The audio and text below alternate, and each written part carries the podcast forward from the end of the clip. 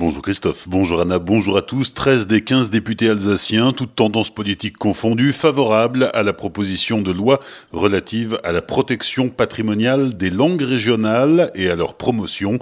Ils ont voté pour hier à l'Assemblée où le texte a été adopté définitivement. Les enquêteurs ont réussi à établir un lien entre Gabriel Fortin et la mort d'Estelle Luce, la DRH de l'entreprise Knof assassinée le 26 janvier dernier à Wolfganzen. Selon les Il a été interrogé ce mercredi par des enquêteurs de la section de recherche de Strasbourg et la procureure de Colmar, Catherine Sorita Minard, a confirmé officiellement le lien entre Gabriel Fortin et les faits de Wolfganzen, selon le quotidien. Cinq personnes soupçonnées d'avoir participé au braquage de la boulangerie Marie Blachère de Horbourvire ont été déférées au palais de justice de Colmar hier. Le 12 mars dernier, six salariés avaient été enfermés par les braqueurs avant qu'ils ne prennent la fuite avec la recette du jour. À l'EHPAD de Markolsheim, deux nouveaux résidents ont été diagnostiqués positifs à la Covid-19. Malgré qu'ils aient reçu les deux injections du vaccin, ils présentent des symptômes, mais pas la forme grave de la maladie. Ils restent confinés dans leur chambre. Hier, six nouveaux décès liés à la Covid-19 ont été constatés en Alsace. 712 personnes sont toujours hospitalisées, dont 134 en réanimation. 261 croix posées devant l'usine Knorr hier matin. Plus de 150 salariés ont manifesté devant leur entreprise à Dupigheim. Ils protestent contre la fermeture à venir de l'usine, jugée pas assez rentable.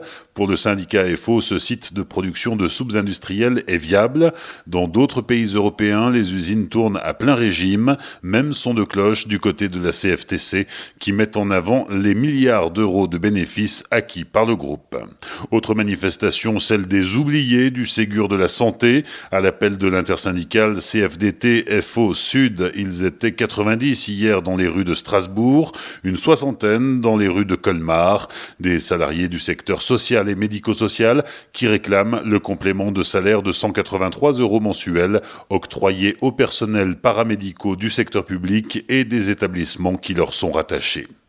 Atomic Bretzel, c'est le nouveau roman de l'auteur minstérien Michel Hutt qui sort aujourd'hui dans les librairies, un polar engagé, pour ne pas dire militant, puisqu'il parle de politique et d'écologie, mais surtout très local, vu que l'enquête se déroule en Alsace. Michel Hutt nous plante le décor de cette intrigue policière la centrale d'Archenheim, puisque ce n'est pas celle de Fessenheim, même si elle y ressemble un petit peu, est bien euh, à l'arrêt, mais elle est bourrée de combustible nucléaire. Et donc le fait que le responsable de la sécurité ait disparu dans la nature a de quoi préoccuper, puisqu'il y a encore des stocks d'uranium et beaucoup de choses possibles. Et ce qui rajoute un peu de piment à la sauce, c'est que le G7 doit se tenir de façon imminente à proximité donc à Colmar. Et donc c'est difficile d'admettre que euh, le propriétaire, ou en tout cas le détenteur des clés de la centrale, puisse être dans la nature sans qu'on sache euh, ce qui va se produire. Donc euh, il y a du coup un rythme assez élevé puisque voilà le l'enquêteur est sous pression, les services de police avec lui, ce qui n'empêche pas au contraire d'enchaîner plusieurs gros coups de théâtre et euh, voilà l'idée c'est qu'on aille de surprise en surprise euh, tout en passant un bon moment parce que ça a pour vocation d'être principalement amusant. C'est pas un polar noir ni gore. Des propos recueillis par Pablo Desmar, un roman à retrouver dès aujourd'hui dans les librairies de la région et pour découvrir le premier chapitre de cet ouvrage ainsi que quelques extraits direction la page Facebook Le Cri du Colibri. Enfin, la 32e journée de Ligue 1 de football ce week-end et un adversaire de taille pour le Racing qui reçoit le Paris Saint-Germain demain à 17h au stade de la Méno. Bonne matinée et belle journée sur Azure FM. Voici la météo.